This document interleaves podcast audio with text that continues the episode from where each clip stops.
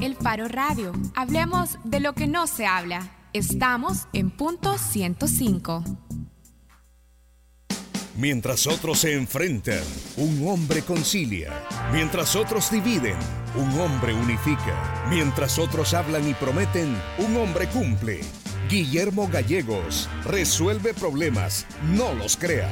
Desde la Asamblea Legislativa seguiré luchando para sacar a las pandillas de la comunidad en la que vive tu familia. Por ello, cuento con tu voto. Con Guillermo Gallegos, ganamos todos. Por eso, Guillermo Gallegos debe ser diputado. ¡Gana! ¡Gana! Él es Vicente, el doctor del que habla la gente cercano de buenos sentimientos. Trabajó por nuestros medicamentos.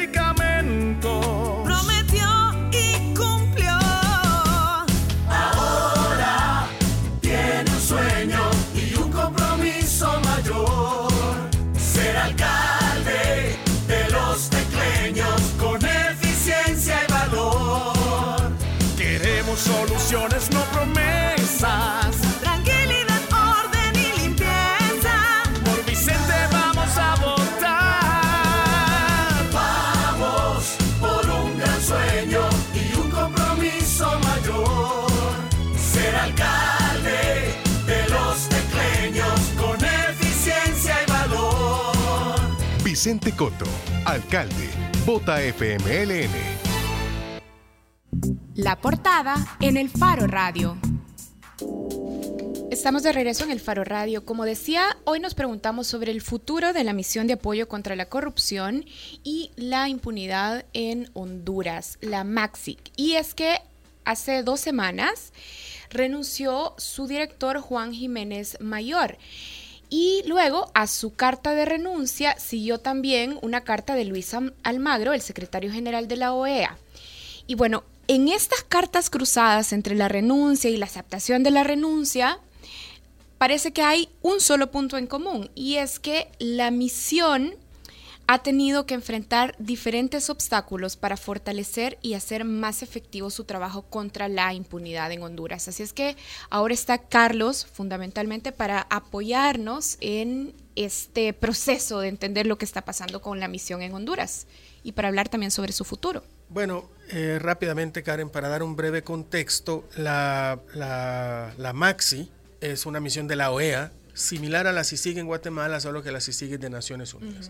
Y es una gran diferencia porque en el caso de la CICIG, el secretario, el, comisionado ha contado con el apoyo absoluto, contundente del secretario general de la ONU.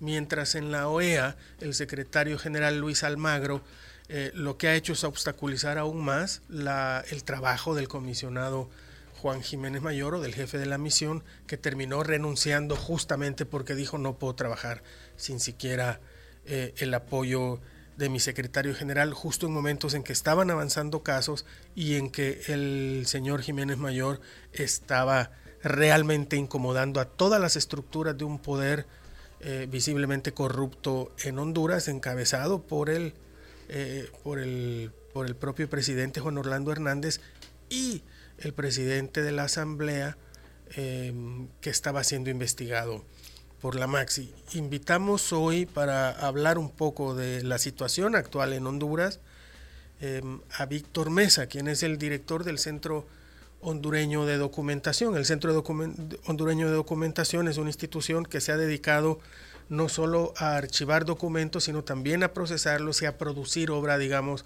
intelectual con ella y a diseminar conocimiento a partir de ello.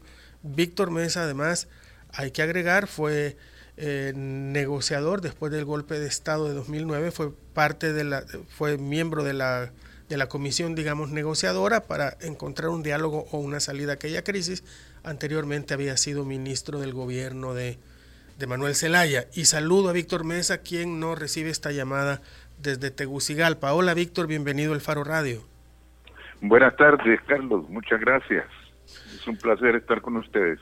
Gracias, Víctor. Mira, desde afuera vemos esta crisis de la Maxi, nos quedamos en la salida de Juan Jiménez Mayor, entendemos que otra fiscal peruana se ha quedado como interina, pero nos gustaría que nos ayudara, Víctor, a entender los efectos de esta renuncia en el proceso o en la actual crisis hondureña. Sí, claro, la, la salida del doctor Jiménez Mayor ha sido sin duda alguna un golpe fuerte contra la actividad y contra el desempeño positivo que ha adquirido en los últimos tiempos la MASI, la misión de apoyo de la OEA en la lucha contra la impunidad y la corrupción en Honduras. Pero a pesar de que es un golpe fuerte, no es el fin de la MASI. La MASI ha quedado en muy buenas manos. La persona que está encargada en estos momentos de gestionar su funcionamiento es la fiscal peruana también, llamada Ana María Calderón Boy. Ana María Calderón Boy llegó al cargo de fiscal internacional dentro de la MASI después de ganar un concurso a nivel eh, internacional para ocupar un alto cargo tan importante. En estos momentos ella está de manera interina sustituyendo eh, la vacante, ocupando la vacante que dejó la renuncia de Jiménez Mayor siento yo que ella dará continuidad a los casos que ya estaban en proceso de investigación, algunos de ellos relacionados con lo que se llama el grupo de diputados, la red de diputados involucrados en el trasiego ilegal de recursos del Estado de los presupuestos nacionales a los bolsillos privados de esos señores. Eh, Víctor, te... ¿Cuándo? Sí. ¿Sí? Perdón, adelante. Cuando Jiménez Mayor tocó al grupo de diputados, tocó el corazón de la clase política corrupta hondureña. Y fue entonces cuando el gobierno de Honduras envió una misión de dos, mm, con dos representantes suyos a Washington para hablar con Almagro y poner las cosas claras en términos de que la MASI debería de tener unos límites precisos que no debía eh, sobrepasar como consecuencia de esa petición del gobierno hondureño, Almagro envió una carta al presidente, al gobernante hondureño Hernández, en la cual de una manera casi forzada el párrafo dedicado a la MASI descalifica el trabajo de la MASI. Después de que apenas unos 10 días antes, Almagro había publicado en un Twitter el apoyo total a la MASI y su respaldo de 100% en la lucha contra esa red de diputados corruptos sea, este viraje súbito en la posición del señor Almagro solo expresa su voluntad de complacencia con las peticiones y quejas del gobierno hondureño. Víctor, hay otro actor del que, eh, del que casi no se habla en medio de toda esta crisis por la Maxi y que yo creo que es fundamental incluso para ver las diferencias entre una misión como la CICIG y como la MASI. En Guatemala, el comisionado Velázquez no anuncia un solo caso ni da un solo paso sin estar sentado con la fiscal general de la República al lado.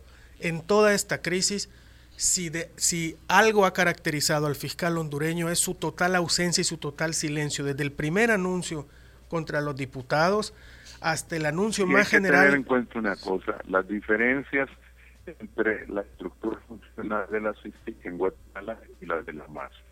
Para empezar, dependencia de las Naciones Unidas y esta depende de la Organización de Estados Americanos. Pero además las facultades que tiene la CICIG son incomparablemente superiores y más amplias que las que tiene la MASI. Mm.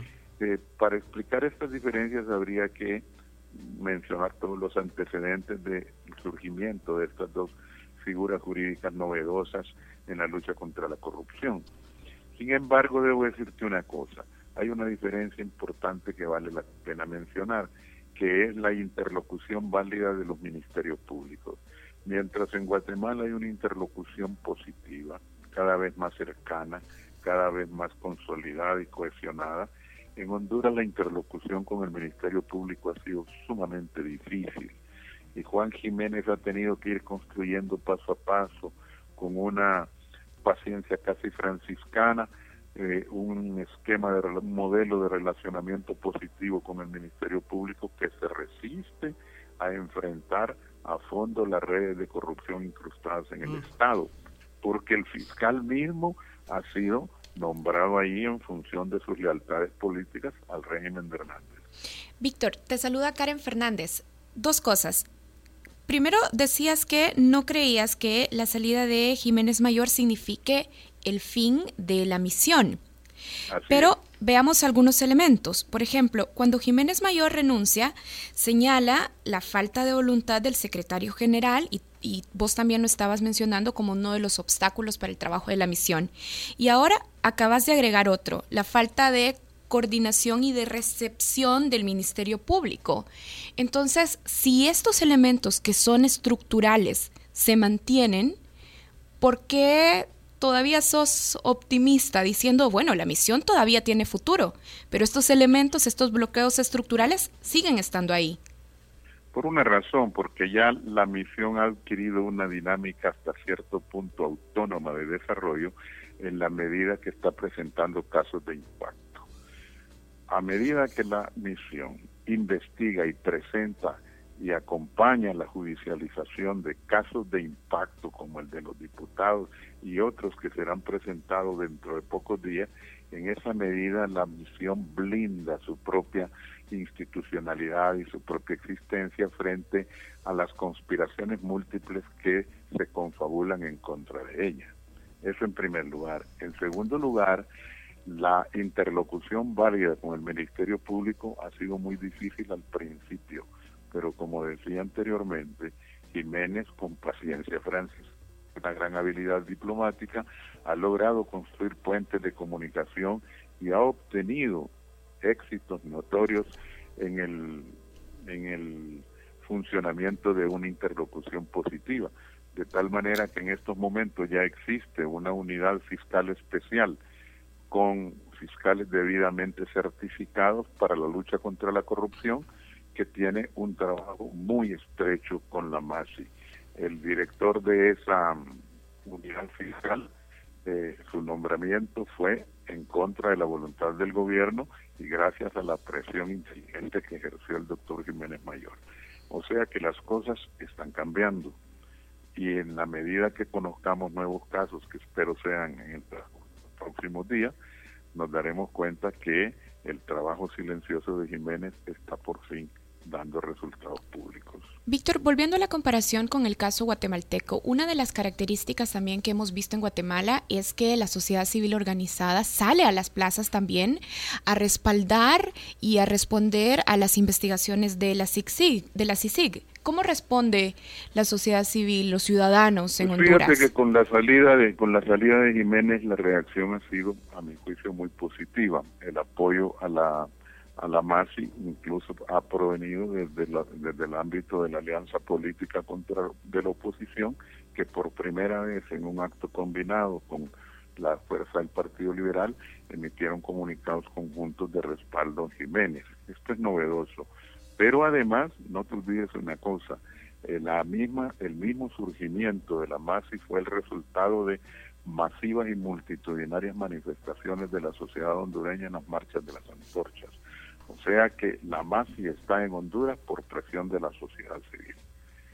Víctor, yo para, para dejarte ir te quiero preguntar, eh, además por algunas de las iniciativas o sugerencias o comentarios que andan circulando entre algunos círculos en Honduras, la posibilidad ante la que yo califico de pobre eh, argumentación de Almagro o actuación del secretario general de la OEA en el caso de la Maxi, eh, aventurarse a sugerir que surja una nueva misión o comisión, pero esta vez también de la ONU, como es el caso de la CICIG en Guatemala. ¿Hay posibilidades para esto o no? Absolutamente ninguna. La ONU no solamente no tiene interés en replicar eh, la CICIG de Guatemala en otro país latinoamericano o en general del mundo, sino que tampoco tiene presupuesto y lo ha dicho claramente. Aquí lo que queda es fortalecer lo que ya tenemos. Es decir, lo que ya tenemos es esta MASI en manos afortunadamente de una persona indicada en este momento. El riesgo es que una vez concluido el interinato de la doctora Calderón Boy, el señor Almagro se le ocurre nombrar a alguno de sus amigos, a alguno de los de las personas eh, cercanas a él, que venga con intenciones de contemporizar con el gobierno, bajar el nivel de, de radicalismo en la lucha contra la corrupción y reacomodar las relaciones de tal manera que la MASI se vuelva completamente una institución inofensiva. En ese caso, su desaparición será un proceso de evaporación gradual a nivel institucional dentro de la sociedad hondureña. Víctor, muchísimas gracias por acompañarnos en el Faro Radio. Eh, ¿Cómo no, Carlos? Esperamos Gracias. volverte a tener pronto. Un abrazo. Gracias, saludos. El Faro Radio. Hablemos de lo que no se habla. Estamos en punto 105. Mientras otros se enfrentan, un hombre concilia. Mientras otros dividen, un hombre unifica. Mientras otros hablan y prometen, un hombre cumple. Guillermo Gallegos resuelve problemas, no los crea. Desde la Asamblea Legislativa seguiré luchando para sacar a las pandillas de la comunidad en la que vive tu familia. Por ello, cuento con tu voto. Con Guillermo Gallegos ganamos todos. Por eso, Guillermo Gallegos debe ser diputado. Él es Vicente, el doctor del que habla la gente. cercano de buenos sentimientos. Trabajó por nuestros medicamentos.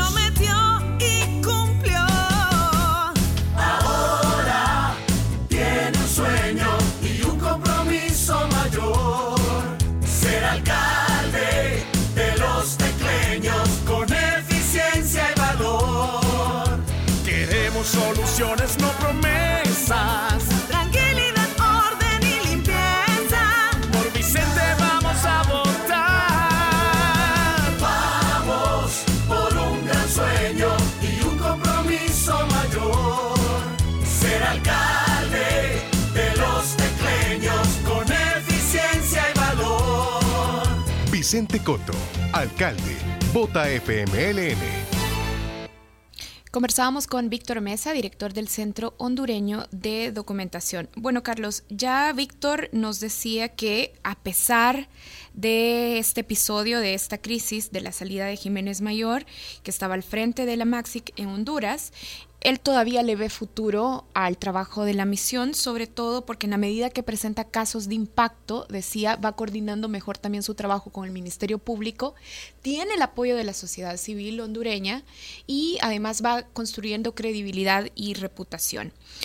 Pero cuando Jiménez Mayor renuncia, también critica el trabajo de Almagro al frente de la OEA y de hecho le recuerda que aunque su trabajo para Venezuela es muy importante y lo respalda, dice, tiene que recordar que la OEA se debe no solo a Venezuela, sino también al resto de países de la región y que debe dar cuenta de su trabajo. ¿Vos cómo explicás el trabajo de Almagro, el comportamiento de Almagro sobre Honduras?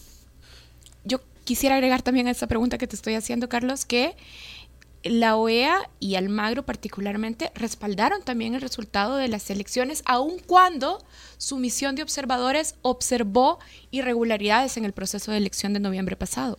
Sí, el secretario general Almagro, esta es mi opinión personal, creo que ha sido muy errático, creo que su administración pasará a la historia como una de las peores de una organización que no se ha distinguido por tener a los más grandes estadistas, aunque ha tenido algunos. Pero la actuación del señor Almagro a mí me parece eh, muy pobre en, en todos los sentidos, particularmente en el caso de Honduras no solo ha sido errático, no solo ha sido cobarde, no solo eh, ha sido, eh, ha tenido muy pocos pantalones para apoyar en este caso a la Maxi, sino además, como ya lo acusaba Jiménez Mayor, el jefe de la misión, ha permitido que en la misma OEA esté el 25% de la Maxi, decía Jiménez Mayor, la cuarta parte de la misión trabaja en Washington con unos super sueldos y el jefe de la misión, que es Jiménez Mayor, no sabe qué hacen. Son gente asalariada, puesto ahí por, puestos ahí por sus propios gobiernos. Él hablaba en el caso de un mexicano que gana miles de dólares que lograron sacar de la misión en Tegucigalpa por, porque estaba obstaculizando el proceso. Terminó en Washington, seguía contratado por la OEA para trabajar para la misión, pero no hacía absolutamente Y respaldado nada. por Almagro, de hecho, Respaldado defendido por, Almagro. Respaldado por Almagro y colocado ahí por el gobierno mexicano o por la Cancillería mexicana. De igual manera interceptaron o, o empezaron a circular grabaciones de llamadas telefónicas entre altos asesores del secretario general, algunos uruguayos que él había traído a la OEA o que están muy cercanos a él, refiriéndose con términos racistas a algunos de los miembros de la Maxi eh, eh, de origen peruano, unas declaraciones absolutamente lamentables, no solo por su carácter racista y denigrante, sino además porque están dirigidas a una persona, a Julio Arbizu, que yo no puedo más que calificar como un hombre valiente e íntegro, que lo ha demostrado a lo largo de su carrera, desde sus tiempos en Perú como fiscal especial anticorrupción y, y por supuesto durante todo el paso por, por la Maxi. A mí me parece muy lamentable la inacción de Almagro, me parece que además ha tratado con raseros muy distintos a Venezuela y a Honduras y en esto, curiosamente, coincide con el Departamento de Estado de los Estados Unidos, que tiene una línea para tratar a, a Venezuela y otra para tratar a Honduras. Y el señor Almagro es el que ejercita esta misma política de Estados Unidos en ambos casos. Carlos, para los que nos están escuchando, creo que es importante también establecer algún tipo de línea de análisis y conexión que nos permita entender qué nos enseña la experiencia de la Maxic en Honduras con la experiencia salvadoreña. Por ejemplo, cuando aquí se ha hablado sobre una CICIES, los críticos dicen lo mismo que dicen los críticos en Honduras, por ejemplo, que un tipo de, un tipo de misión de esta naturaleza amenaza contra la, contra la soberanía. Y Víctor también ya mencionaba otros elementos. Hay resistencias del Ministerio Público, hay resistencias naturales y desacreditación de la clase política.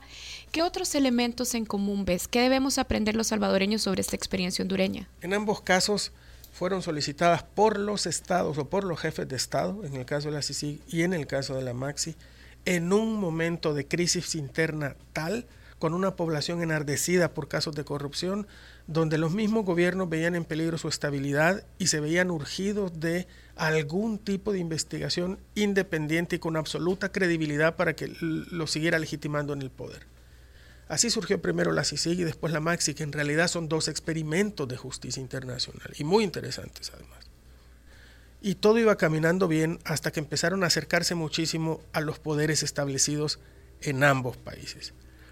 Yo creo, Karen, que en El Salvador es un caso distinto al de Honduras y Guatemala por muchas características.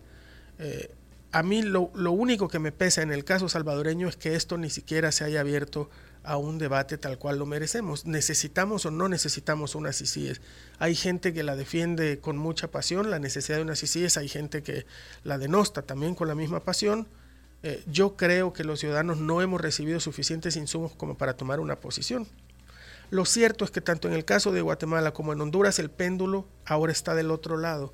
Es todo un sistema de poder corrupto el que ahora está resistiéndose a los avances de las misiones investigadoras internacionales porque ya están acercándose a ellos.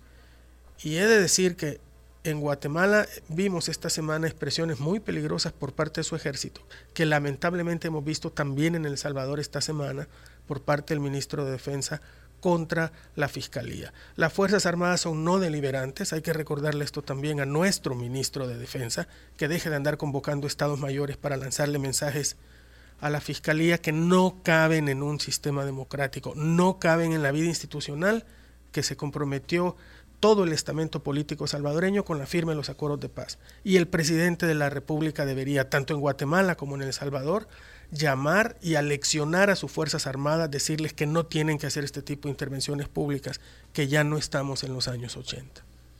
Bien, bueno Carlos, nosotros hacemos una pausa en el Faro Radio y cuando regresemos vamos a hablar también de otro de los elementos que afectan a nuestra vida institucional, a nuestra democracia. Y es que vamos a hablar del el patrimonio de los funcionarios, particularmente de los diputados.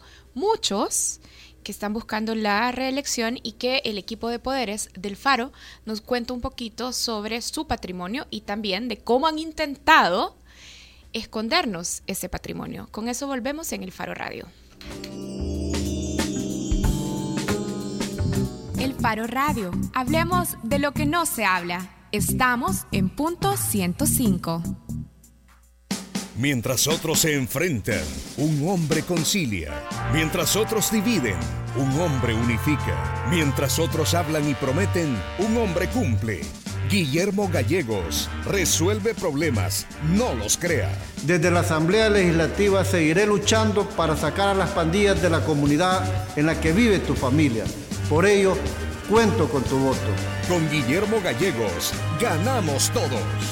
Por eso, Guillermo Gallegos debe ser diputado. Él es Vicente, el doctor del que habla la gente. Cercano de buenos sentimientos.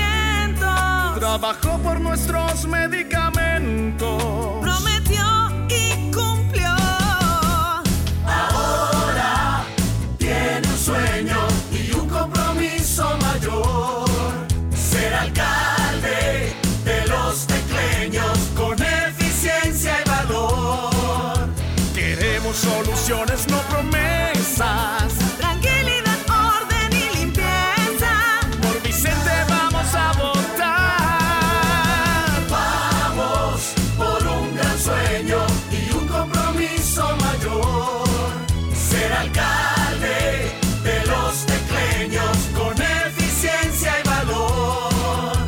Vicente Coto, alcalde.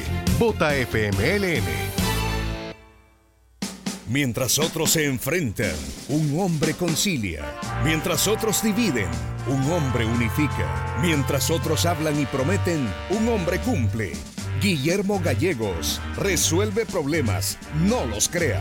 Desde la Asamblea Legislativa seguiré luchando para sacar a las pandillas de la comunidad en la que vive tu familia. Por ello, cuento con tu voto. Con Guillermo Gallegos ganamos todos. Por eso, Guillermo Gallegos debe ser diputado. ¡Gana!